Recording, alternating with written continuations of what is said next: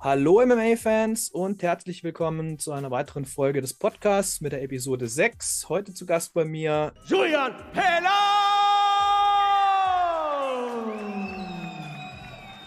aus dem Spitfire Gym in Berlin. Wie geht's dir? Sehr gut, sehr gut. Ich habe bis die letzten zwei Tage mal äh, geschafft auszuschlafen, mal ähm, die Sachen zu essen, auf die ich Bock hatte zu essen. Ja, fühle mich aufgeladen und gut. Wir haben gestern mal kurz äh, schon geredet. Ähm, hast mir verraten, dass du eine Pizza reingezogen.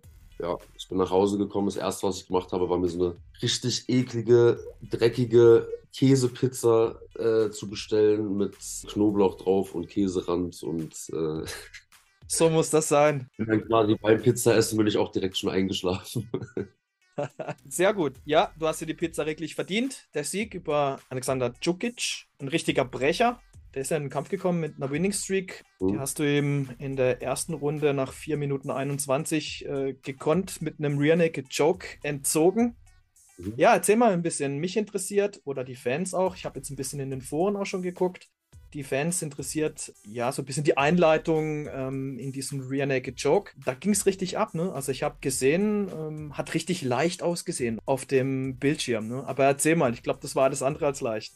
Der Plan war ja eigentlich im Stand zu bleiben. Marc Bergmann hat mich am Ende auch gefragt, so, ey, hast du nicht gedacht, dass es irgendwie, dass du durch Knockout gewinnst oder durch Submission oder sonst irgendwas? Ich musste halt dann ganz ehrlich gestehen, dass ich halt jede Art von Finish, wie der Kampf hätte ausgehen können, mir visualisiert habe. Also ich habe im Endeffekt mir schon vorher vorgestellt, okay, es wird wahrscheinlich die erste Runde, spätestens die zweite sein, durch einen Knockout oder durch eine Submission. Also die beiden Alternativen habe ich tatsächlich im Kopf gehabt. Und zwar ähm, war halt Grund dafür gewesen, Nummer eins, er bleibt mit mir im Center vom Octagon. Ich bin halt so einer, der, wenn der Kampf losgeht, dann suche ich mir immer die Center-Mitte. Ähm, sieht halt auch gut, auch gut aus für die Judges.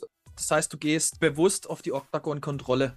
Gehe bewusst auf die Octagon-Kontrolle. Also quasi so hier Mitte vom Käfig, hier bin ich und der Käfig gehört mir quasi nach dem Motto so, ne? Der Plan war halt dann so, wenn er halt mit mir in der Ringmitte bleibt, hätte es zu einer Schlägerei kommen können, so, ne? Also dann wäre ich halt äh, im Stand geblieben auf jeden Fall und hätte dann halt da mein Game durchgezogen. Plan B sozusagen war dann halt gewesen, sobald er aber nach den Kombinationen am Käfig dran ist, also wenn er wirklich halt mit dem Rücken am Käfig steht, kann ich mir auch einfach easy den Takedown holen, weil das sind die Sachen, die wir halt äh, die ganze Zeit gedrillt haben. Das ist ganz geil. Ein guter Freund von mir hat halt die ganze Vorbereitung und alles mit äh, seinem Handy, mit der Kamera ähm, begleitet. Und morgens haben wir schon im Gym trainiert gehabt und er hat genau den gleichen Eingang von rechte Gerade, linker Hook und dann zum Takedown. Das hat er aufgenommen gehabt und äh, schneiden wir dann später auch nochmal zusammen. Das war dann halt der Takedown-Eingang gewesen, weil er halt sich wirklich rückwärts bewegt hat nach den ersten zwei, drei Kombinationen, die ich äh, geschlagen habe. Ja, und dann ähm, dachte ich mir halt so, okay, jetzt ist er im Käfig, den Takedown kriege ich so oder so. Und dann habe ich mir den Takedown einfach geholt. Ne? Also ich meine, er ist sehr kräftig. Ich musste auf jeden Fall ein bisschen ackern, bin aber technisch sehr, sehr versiert, habe ein sehr, sehr gutes Gefühl auf dem Boden, was das Gleichgewicht von, von meinen Gegnern angeht mit der Kontrolle. Woraufhin er dann halt einen Fehler gemacht hat und mir den Rücken gegeben hat. Und ich dann halt, keine Ahnung, dreieinhalb Minuten, vier Minuten auf seinem Rücken halt geklebt habe und er versucht hat, mich halt abzuschütteln. Was auch zweimal fast geklappt hätte. Zweimal bin ich relativ weit nach vorne gerutscht und habe sogar einen von den Hooks verloren. Ich habe ein Foto auch gesehen, wo ich den rechten Hook verloren habe. Und habe hab dann im Kampf dann kurz gedacht, so, boah, scheiße, ich glaube, ich rutsche gleich runter. Und dann dachte ich mir aber so, im, im gleichen Moment kam dann halt meine andere Stimme in meinen Kopf und hat dann gesagt, ey Digga, wenn du jetzt aber hier runterfällst, dann landest du auf dem Rücken und er steht halt, er steht halt dann über dir, ne? Weil er hat sich ja aufgestellt, um mich halt runterzuschütteln. Und ich war so, ich glaube, eine beschissenere Situation gibt's nicht, nachdem ich jetzt halt wirklich die ganze Zeit schon meine Arme so, sage ich mal, jetzt nicht super müde, aber schon halt angestrengt habe, um den Renake zu bekommen. Dann auf dem Rücken zu landen, quasi, während er über mir steht. Ja, also auf die Fresse bekommen habe ich auch keinen Bock halt, ne? Dann war ich so, nee, Mann, scheiß mal drauf so. Ich äh, habe die Kontrolle hier gut. Ich krieg den auf jeden Fall irgendwie. Dann ist meine Ringecke, Heath Muck, der halt auch Black Belt bei uns im Gym ist, der hat halt meine Ecke gemacht und dann kam quasi seine Stimme dann von der Seite und war so, ey, such dir den rechten Arm, Kimura-Grip, ihn abbrechen. Dann habe ich relativ schnell die Kontrolle wieder bekommen, konnte ihn dann auf dem Boden drehen, ähm, in guter Manier. Und beim Drehen habe ich dann halt, habe seine Schulter zu fassen bekommen. Und in dem Moment wusste ich halt so, also wo ich rum war und die Schulter hatte, wusste ich, okay, jetzt kriege ich den. Muss ich halt den Arm nur noch rausziehen und habe meine Submission bekommen. Also es hat wirklich sehr, sehr gut ausgesehen, hat mich, hat mich wirklich beeindruckt. Ich hätte nicht gedacht, dass es so schnell geht, ja. Ich glaube, du warst selber ein bisschen überrascht, ne? nee, also ich, also ich muss, ich muss ganz ehrlich dazu gestehen, es soll jetzt nicht irgendwie arrogant klingen oder sowas. Wenn ich den Rücken von jemandem habe, dann ist die Wahrscheinlichkeit schon bei 90 Prozent, dass ich auf jeden Fall einen Choke kriege. Und wenn es kein Choke ist, dann ist es ein Neckcrank oder irgendwas. Also ich bin, das ist tatsächlich eine meiner besten und Lieblingspositionen, wenn es ums Grappling geht. Okay. Ja, ich habe jetzt ähm, mehr gemeint, ähm, die Überraschung, dass du so schnell unterm Kinn warst, ne? weil er hat den Arm ja nicht verteidigt. Also er hat ja nicht gegen den Arm gekämpft, er war, er war recht schnell unterm Kinn. Also von dem her, das hatte ich gemeint, genau. Ich war mir halt einfach sicher, dass spätestens, wenn ich ihn schaffe, auf dem Rücken zu drehen, ich dann noch bessere Kontrolle habe und dann auf jeden Fall unter, unter den Hals komme. Cool. Ich habe auch noch gesehen, so das Face-Off äh, vorher, das war, das war auch noch recht interessant. Ihr hattet da so ja, einen Deep Stare-Down so ein bisschen. Hatte ich nur so das Gefühl oder war das recht intensiv? Nee, das war schon sehr intensiv. Ähm, das, das Lustige ist ja, dass wir, ähm, bevor das losging, standen wir ja ungefähr, keine Ahnung, zehn Minuten hinten im, im Backstage in diesen Hallen, standen wir halt zusammen vor der Tür und haben gewartet, bis wir halt raus können zu Sterde und so. Ne? Und da haben wir uns halt einfach zehn Minuten einfach nur ganz nett unterhalten mit, ja, und wie läuft's? Und dein letzter Kampf, ja, cool, Glückwunsch. Und wie geht's, also, weil ich kenne auch noch ein, äh, ein, paar Teamkollegen von ihm, mit denen ich befreundet bin. Sagst du, und wie geht's, äh, wie geht's Osan und wie geht's Jan und bla bla bla. Und haben uns halt über so alltägliche Sachen unterhalten und dann paar Sekunden später so schnipp, bam, sind wir auf die Bühne und haben uns halt dann äh, gegenseitig in unsere Seele reingeguckt, so quasi. Spotlight on und dann ist privat weg und dann geht's richtig los. So muss das sein. Super. Wie gesagt, herzlichen Glückwunsch nochmal. War ein geiler Kampf. Mich, mich würde es interessieren, was die Rankings äh, machen, die Fighting.de Rankings. Und äh, da bin ich jetzt mal gespannt, was der Algorithmus mit dir macht, ähm, wo du da hinrutscht. Für die Fans ist es natürlich eine schöne, eine schöne Liste, wo man gucken kann, wo sind die Fighter gelistet, ähm, wer hat wann, wo jetzt gewonnen und ähm, wie geht's weiter. Ja, erzähl mal, wie geht's weiter für Julian Pennant? Ja, ich habe ja ähm, so nach dem, nach dem Octagon-Interview äh, haben die mich ja auch schon gefragt, so, ey, was ist der Plan, so wann können wir dich wiedersehen? Ich habe halt schon eine vorausgeplante äh, Operation ähm, am 5. Januar. Ich muss mir meinen äh, Ellbogen operieren lassen. Ich habe seit, äh, keine Ahnung, drei, vier, drei, vier Jahren habe ich Probleme mit meinem Ellbogen. Erst musste ich den linken operieren lassen, weil ich da Gelenksplitter drin hatte, den Arm nicht ausstrecken oder beugen konnte. Das habe ich dann vor zwei Jahren bereinigen lassen. Dann hat der rechte Arm angefangen, war halt aber noch nicht so schlimm, sodass ich halt weiterhin trainieren konnte und gr grundlegend alles machen konnte, was mit dem Kämpfen zu tun hatte.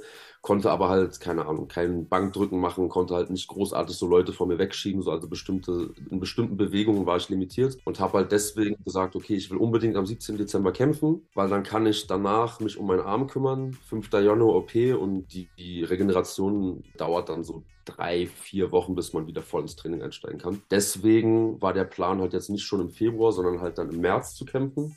Ähm, am 25.03. ist NFC in Dortmund in der Westfalenhalle, was halt eine riesengroße Location ist. Und da habe ich halt schon gesagt, okay, da habe ich auf jeden Fall Bock drauf. Da will ich halt unbedingt kämpfen. Ich, ich habe natürlich jetzt ein, zwei Gegner in die Luft geworfen, so es war halt aber so im Eifer des Gefechts einfach nur irgendwas da rausgeworfen. Mir ist es ehrlich gesagt ziemlich egal. Ich bin jetzt aber auch nicht derjenige, der jetzt äh, Höhenflüge bekommt und sagt, okay, ich habe jetzt einen Kampf gewonnen, ich will jetzt als nächstes um Titel kämpfen. Lasst mich mal noch einen Kampf machen und danach kann man dann vielleicht darüber reden ähm, oder sollte man dann darüber reden, reden, halt vielleicht einen Titelkampf zu machen, weil dann, wenn ich zwei gute Siege und zwei Siege in guter Manier absolviert habe, so, dann kann man das dann vielleicht doch einfach nicht mehr absehen, das mit mir zu machen.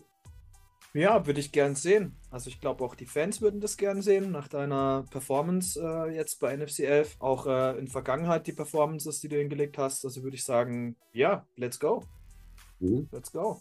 Wen würdest du denn am liebsten von den Fäusten haben? Du hast gerade gesagt, dir ist es zwar egal, aber sag mal so, was bestimmt so ein, äh, ein Lieblingsgegner?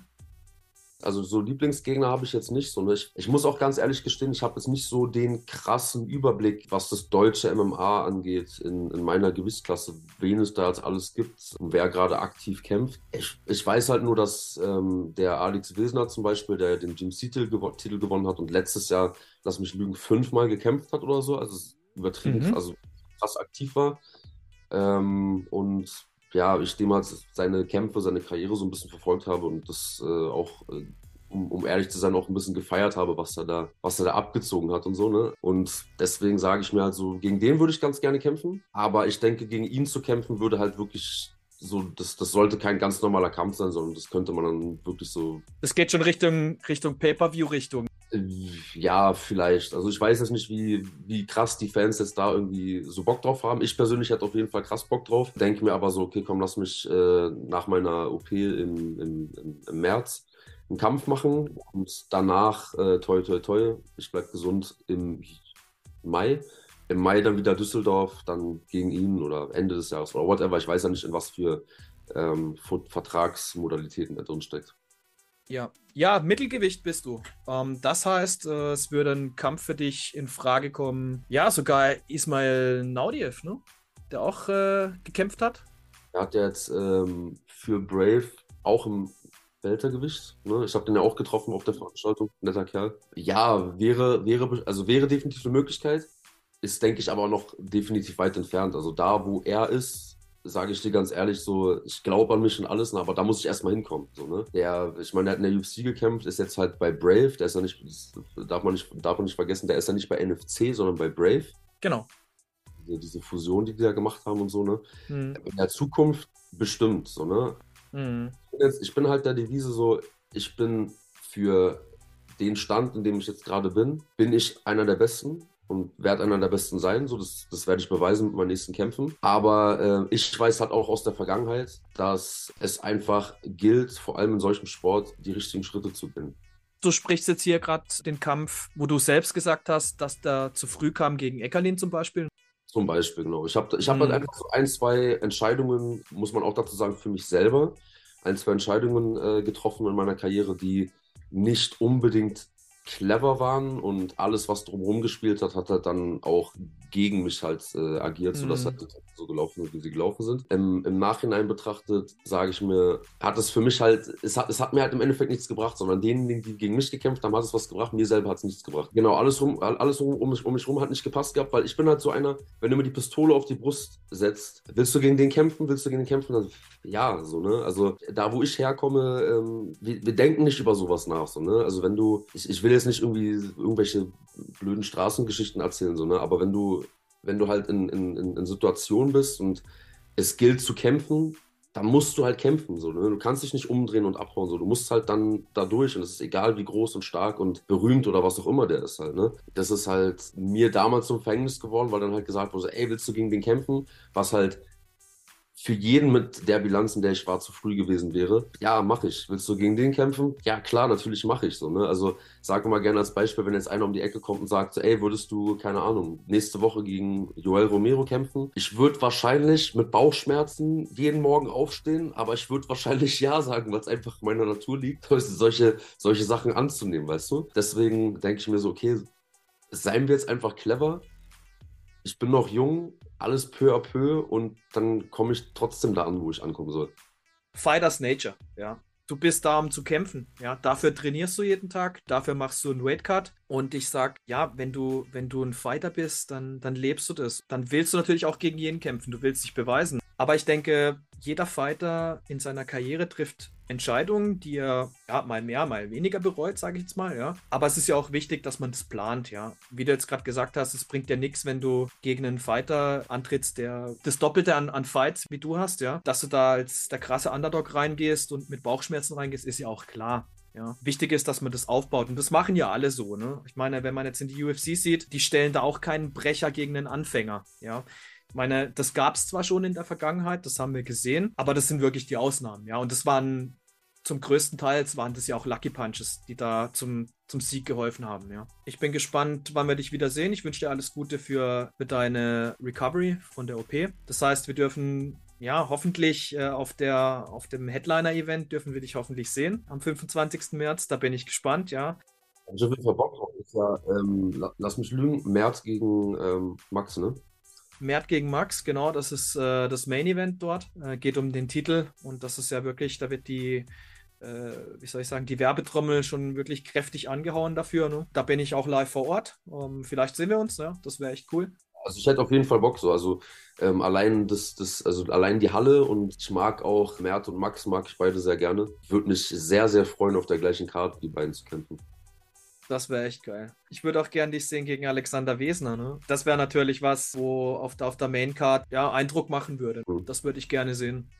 Mal sehen, was sich Max Merten da da ausdenkt. Ja, der Max macht das schon gut. Ja, es, äh, er ist jetzt ein bisschen hässlich überrascht worden ne? ähm, durch, die, durch die Absagen. Also das, äh, damit muss man auch erstmal dealen. Ne? Das ist das Hurt-Business. Solche Sachen passieren. Das war jetzt eine Verkettung von, von Ereignissen, von Absagen aneinander. Wie viele Backups willst du haben? Die Community ging da schon ekelhaft ab. Ich muss da halt wirklich auch NFC ein bisschen in Schutz nehmen. Backups haben sie gehabt, aber was willst du machen, wenn das Backup äh, vom Backup absackt? Also irgendwann ist dann halt auch mal Schluss. So, Kritiker, Kritiker sind immer, ähm, wie sagt man, relentless. So, ne? Also nehmen da kein Blatt vor den Mund und sind dann da auch sehr, ja, sehr, sehr eindringlich in dem, was sie wollen und in dem, was sie fordern. Ja, hey, don't hate the player, hate the game, ja. War jetzt ein bisschen unglücklich. Ich hätte, ich hätte Adorf noch gern gesehen gegen Tasso. Auf jeden Fall, auf jeden Fall. Ja, das hätte mich interessiert. Dieser Kampf wird auf jeden Fall stattfinden, schätze ich mal, ja. Also ähm, das, was jetzt hier passiert ist, ist für die Fighter und für die Promotion ähm, für das Event selber ist, war das wirklich schlecht. Aber die Geschichte, die da jetzt kommt, das ist natürlich was, worauf du bauen kannst. Ne? Ja, also wenn die überhaupt das nochmal machen, so, ne? Also das war ja, also gerade bei den beiden war das ja so eine Vollkatastrophe, dass ich mir gut vorstellen kann, dass äh, die Managements von beiden Seiten sagen, so, äh, nee, machen wir nicht. Das Ding ist, das Ding ist halt mit, mit Adolf, muss man halt auch dazu sagen, dass man mit jedem eine Geschichte mit ihm aufbauen kann, weil ja jeder irgendwann mal damals gegen ihn geschossen hat und gegen ihn gehatet hat und jeder gegen ihn kämpfen wollte. Ähm, das mit Tasso, mit dieser äh, Gewichts, äh, mit diesem Gewichtsding und so weiter, könnte eine Geschichte werden, ist am Ende des Tages halt aber auch, sorry, Digga, bring einfach dein Gewicht, wenn was abgemacht ist, dann solltest du das versuchen zu schaffen. Das ist das Business. Ja, was haben wir sonst noch? Erzähl mal. Wer ist denn Julian Pennant noch außerhalb des Cages? Gibt noch einen Julian Pennant, der nicht schwitzt und auf der Matte rollt? der noch einen Podcast hat? Äh, äh, ja, also es gibt äh, noch einen anderen Julian Pennant, beziehungsweise ähm, ungefähr seit einem Jahr bin ich, sage ich mal, Vollathlet. Ne? Also ich habe vorher lange als Türsteher noch gearbeitet nebenbei, ähm, oder was heißt nebenbei, also hauptsächlich als Türsteher gearbeitet und nebenbei trainiert. Das hat aber natürlich mit dem Training und so weiter irgendwann einfach nicht mehr hingehauen, sodass ich halt jetzt äh, als Personal Trainer arbeite und als Trainer auch bei uns im Spitfire Gym ansonsten auch mit äh, Trainieren und Schwitzen beschäftigt bin. Ne? Ähm, also im Endeffekt mache ich nicht viel anderes als den Sport gerade und genieße es auch, dass es gerade so ist, weil mich das halt fokussiert lässt und am Ball bleiben lässt, fit zu bleiben, halt für Kämpfe und besser zu werden, was auch mein Plan ist. Ja, ansonsten, ähm, wie du es vorhin schon kurz angesprochen hast, so habe ich jetzt auch angefangen, so ein bisschen selber aktiv zu werden, selber ein paar Sachen zu machen, ähm, ob es jetzt auf meinem Social Media, ähm, Instagram ist oder halt auch auf YouTube, wo ich jetzt ähm, einen Podcast starte, wo ich die erste Folge schon hochgeladen habe mit einem guten Freund von mir, Berkan, ähm, einem Musiker hier aus Berlin. Das ist halt aber jetzt nicht so ein typischer Fight-Podcast sein soll, wo sich halt ein Kämpfer hinsetzt und sagt, hey, bla bla bla, ich interviewe jetzt halt nur Kämpfer und das und das ist jetzt halt unsere Szene, sondern... Ähm, oh, danke. Nein, nein, nein, nein, also nicht, nicht falsch verstehen. Sollst, alles gut, alles gut, mein Witz. Die, die, Formate sind alle cool, aber ich möchte halt nicht so ein Format machen, ähm, weil es gibt schon genug, genug gute Leute ähm, mit dir und wen es nicht alles gibt, Ringlife und so weiter, ne, die das schon krass beleuchten. Und da denke ich mir halt so, okay, ich bin halt so ein Mensch, ich möchte nicht das machen, was alle machen. Also ich möchte halt gerne mal ein bisschen was anderes machen. Und deswegen habe ich halt diesen Podcast ins Leben gerufen, wo ich mich halt mit für mich persönlich interessanten Leuten unterhalte, die allesamt halt eine Profession ausüben, die abseits von der Norm ist um Menschen, die das sich anzugucken, zu zeigen, dass wir alle nur mit Wasser kochen und im Endeffekt alle einfach gleich sind. So, ne? Also mich erreichen täglich irgendwie Nachrichten von, von jungen Menschen, die mit dem Training anfangen und sagen, hey, wie kann ich, keine Ahnung, so werden wie du, wie kann ich ähm, so gut werden, wie kann ich, oder ist es mit 17 so, schon zu spät mit dem Training anzufangen? Oder bei Musikern ja genauso, hey, meinst du, ich kann jetzt mit 20 noch Musiker werden, kann ich das und das machen? Und ich will halt mit diesem Podcast halt mit Leuten sprechen, die genau solche Sachen machen und genau mit solchen Fragen auch konfrontiert sind, um mal zu zeigen, so, ey, klar, klar kannst du das machen so. Ich bin, ich bin auch nicht in den Bergen geboren und habe mit Bären gerungen und äh, trotzdem werde ich das technisch, kampfsporttechnisch weit bringen, so, ne? Ähm, einfach um den Leuten zu zeigen, so, ey, guck mal, ja. wir sind nicht anders als ihr, wir treffen nur andere Entscheidungen. Und die Entscheidung kannst du selber auch treffen und kannst du natürlich dann auch dahin kommen, wo wir sind, beziehungsweise vielleicht sogar noch viel weiter kommen als da, wo wir sind. Du sprichst es gerade an dieser Mann, der mit Bären ringt und aus den Bergen kommt, auch ein ganz normaler Mensch. Mhm. Er hat jetzt erst was gepostet oder ja, ich weiß nicht, wer es gepostet hat, habe ich gesehen auf Insta, fand ich einen super, eine super Ansage. Come here, show up, train. If you don't want to do this, leave. Nobody cares. Ja. Nobody cares. Ja. Nothing special. Ja. ja. Und das fand ich, ja, letztendlich ist es so Wenn du was erreichen willst, tu was dafür. Du das willst, mach es. Wenn nicht, dann lass es bleiben. Ja. So ist es, aber so ist es ja mit allem. So ist es ja auch mit ähm, beim Kämpfen, mit genau. Siegen und Verlieren und so. Ne? Also ähm, ich muss halt da von mir selber sprechen. So, ich habe eine Zeit lang ähm, sehr viel darauf gegeben, gewinne ich oder verliere. Also natürlich, man will immer gewinnen, so ne, aber ein bisschen zu viel darauf gegeben, so mich ein bisschen zu viel damit identifiziert, so ey, ich muss gewinnen, ey, ich muss, äh, ich darf auf gar keinen Fall verlieren, sodass du dich im Endeffekt dann selber limitierst und selber blockierst, weil du halt im Endeffekt nur an das Ergebnis denkst, aber gar nicht mal an die Leistung, die du halt bringen musst. Das ist halt, das ist halt eine Sache, die nicht im Kopf sein darf, weil die Leute dich nach spätestens zwei, vier Wochen wieder vergessen. Egal, ob du gewonnen und egal, ob du verloren hast. So, ne? Also, wenn du, wenn du hart ausgenockt wirst, dann posten zwei, drei, vier Wochen alle Medienseiten, alle, keine Ahnung, Leute, Freunde von deinem Gegner, dein Gegner posten dieses Video, wie er dich ausgenockt hat. Und du bist, boah, scheiße, Mann, das wird nie aufhören. Aber vier Wochen später, zwei Monate später, redet da kein Mensch mehr drüber. Keinen interessiert das. So, keiner redet, keiner fragt dich danach. Und das Gleiche ist aber auch, wenn du gewinnst. So, ne? Jetzt gerade ist halt cool, jetzt wenn ich jetzt die Tage ins Gym gehe, so, wenn die Leute kommen, so, boah, geil, Julian, geiler Sieg und bla und dies und das. Und zwei Wochen später bist du halt wieder einfach einer auf der Matte, wo einer versucht, dir den Kopf abzudrehen. So, ne? Also es, ist, es macht keinen Unterschied. Für mich trennt sich da die Spreu vom Weizen unter den Kämpfern. Es ist die wirkliche Natur eines Kämpfers siehst du erst, wenn er verloren hat. Mhm. Was macht das mit ihm? Das siehst du bei ihm im nächsten Kampf. Macht das was mit ihm mental? Ist er mental wirklich on point, um das wirklich wegzustecken? Kommt er dann stärker wieder, lernt er daraus. Ähm, das sind für mich alles Sachen, die dann natürlich äh, den Unterschied machen an der Spitze. Mhm. Ich schätze dich so ein, dass du damals aus diesem Eckerlin-Kampf aus dem Loss gelernt hast, dass du wirklich mental stärker da rausgegangen bist. Für mich immer ganz wichtig. Ähm, diese, dieser psychologische Ansatz, der ist ganz wichtig geworden. Mm, definitiv. Und da, da kann ich, da kann ich halt auch schon mal so ein kleines bisschen aus dem Nähkästchen plaudern, weil die Niederlage oder beide Niederlagen, die ich hatte, die gegen Christian und die gegen Kennedy, waren beides, wenn ich ganz ehrlich bin, haben die bei mir gar nichts verändert. Also die haben mich, die haben mich eher schwächer gemacht mental, als dass sie mich stärker gemacht haben. Ähm, weil das habe ich daran gemerkt, was mit den Kämpfen halt so nach dem Eckerlin-Kampf habe ich dann den nächsten Kampf wieder in Berlin gekämpft gegen einen, also man nennt ihn sehr, also kann man gern, sehr gerne Aufbaugegner nennen, weil ich sollte gegen ursprünglich gegen einen Gegner kämpfen, der dann halt zwei Tage vor, äh, zwei Tage vor Kampfevent nicht antreten konnte wegen Verletzungen und dann haben sie einen anderen mhm. Gegner besorgt, der halt eine übelst krasse äh, Losing Bilanz hatte. Allein als ich gegen den gekämpft habe, wo es halt klar war, dass ich den Kampf auf jeden Fall gewinnen werde, war ich im Kampf so nervös wie eigentlich noch nie war in einem Kampf. So, ne? Und habe mich schon gefragt, so, okay, das ist komisch, sowas habe ich noch nie gehabt, weil ich mich nie mit diesem Loss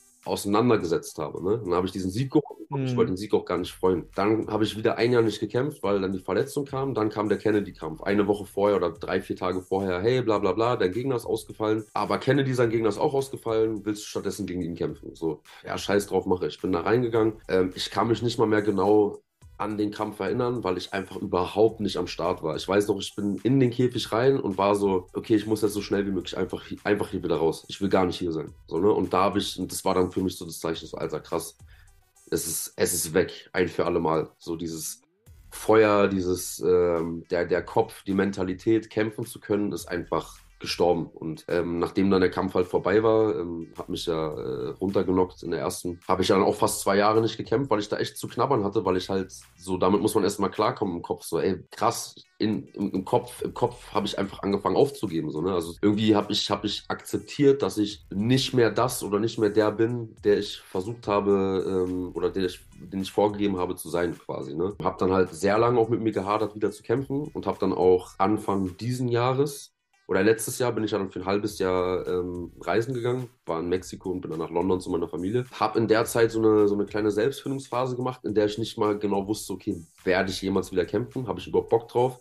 Habe zwischendurch mal einen Kickbox- und einen Boxkampf gemacht, die beide ganz gut liefen, aber habe es halt einfach irgendwie nicht mehr gefühlt. Dann habe ich, weil ich den Sport aber so liebe, so, ne? also ich, ich, ich liebe es zum Training zu gehen, ich liebe es zu grappeln, ich liebe es, Sparring zu machen, ich liebe es einfach besser zu werden, zu neuen Coaches zu fahren, mit Bellator-Kämpfern, UFC-Kämpfern, One-FC-Kämpfern auf die Matte zu gehen und mich zu messen und zu gucken, wie gut ich bin. Dass ich mir gesagt habe, so, okay, so, das, kann es nicht gewesen sein. So, wenn ich irgendwann, wenn ich 40, 50 bin, so, dann werde ich der verbitterte Vater sein, der seinen Kindern immer erzählt, so, ey, ich hätte das und das werden und sein können und einfach mit seiner Vergangenheit nicht abschließen kann. So, ne? Dann habe ich mir einen Mental Coach besorgt und habe Anfang letzten Jahres habe ich angefangen, äh, mit einem Mental Coach zu arbeiten, äh, mit meinem guten Freund Max Baumert, der auch Glory Kickboxing ähm, Kämpfer war. Der hat äh, drei, vier Kämpfe bei Glory gekämpft und war einer der besten äh, und fortschrittlichsten ähm, Kickboxer Berlins, einer der bekanntesten hier auch. Und der hat sich jetzt halt auf Mental Coaching spezialisiert. Hypnose-Training, progressives Training, was es nicht alles gibt halt. Ne? Dadurch, dass wir gute Freunde sind, hat er mich halt einfach mal, ähm, hat er mich quasi angefragt, also er hat mich gefragt und hat gesagt, ey, hättest du Bock, so als Testimonial mit mir zu arbeiten? Ich würde gern so, ne? Also ich glaube, also ich bin mir sicher, dass es funktioniert. Lass uns das mal machen. Und der Grund, warum ich das dann gemacht habe, war einfach, ey, der ist Kickboxing-Champion. Max hat über, lass mich lügen, 200 Box- und Kickbox-Kämpfe. Wenn einer was von kämpferischer Psyche versteht, dann er und niemand anders. Seit einem Jahr arbeite ich mit ihm zusammen und es hat einfach komplett alles verändert. Und seitdem kann ich halt mit gutem Gewissen auch sagen, so, okay, so, ich bin nicht mehr der Alte, sondern ich bin eine neue, verbesserte Version mit einer neuen Software quasi. Super. Ich finde diesen psychologischen Ansatz sehr wichtig. Vor zehn Jahren noch ein Thema, das niemand angeschnitten mhm. hat. War sehr verpönt in der Szene, ja. Mittlerweile im Kampfsport wirklich gut angekommen, im, oder allgemein im Profisport, ja. Hier würde ich gerne einen Punkt machen. Fand ich ein super Interview mit dir, Julian. Danke. Ich wünsche dir alles Gute, Recover, schöne Weihnachten wünsche ich dir. Ich freue mich sehr, dich wieder im Cage zu sehen. Bin, ja, mal gucken, irgendwann mal in Berlin, dann schaue ich gerne mal im Spitfire vorbei. Das wäre super. Und ähm, ja, ich wünsche dir alles Gute. Vielen, vielen Dank. Danke für die Zeit. Hast du noch was zu sagen? Äh, möchtest du noch jemanden grüßen? Vielen, vielen Dank an jeden, der mich supportet, alle, die meine Kämpfe gucken und jeder, der was Gutes zu sagen hat. Dankeschön. Dankeschön dir. Das war's von uns, Freunde. Falls euch das Video gefallen hat, lasst mir gerne ein Like und ein Abo da. Besucht mich auch in den sozialen Medien. Macht's gut. Bis dann bei MMA for Fans.